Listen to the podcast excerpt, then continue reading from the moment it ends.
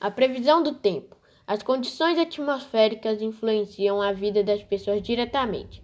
Por isso, a observação do tempo atmosférico faz parte do cotidiano de diferentes povos e sociedades, tanto no passado como no presente.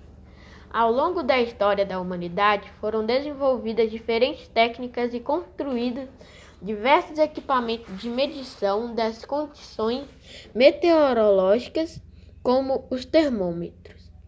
A previsão do tempo, como conhecemos hoje, serve a mais diferentes finalidades.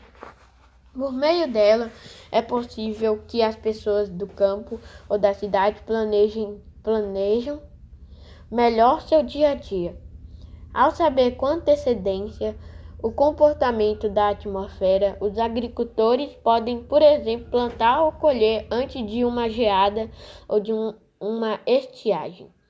Os controladores de voo, por sua vez, podem cancelar voos ou alterar, alterar a rota dos aviões ao saber da, da incidência de tempestade de chuva ou de neve.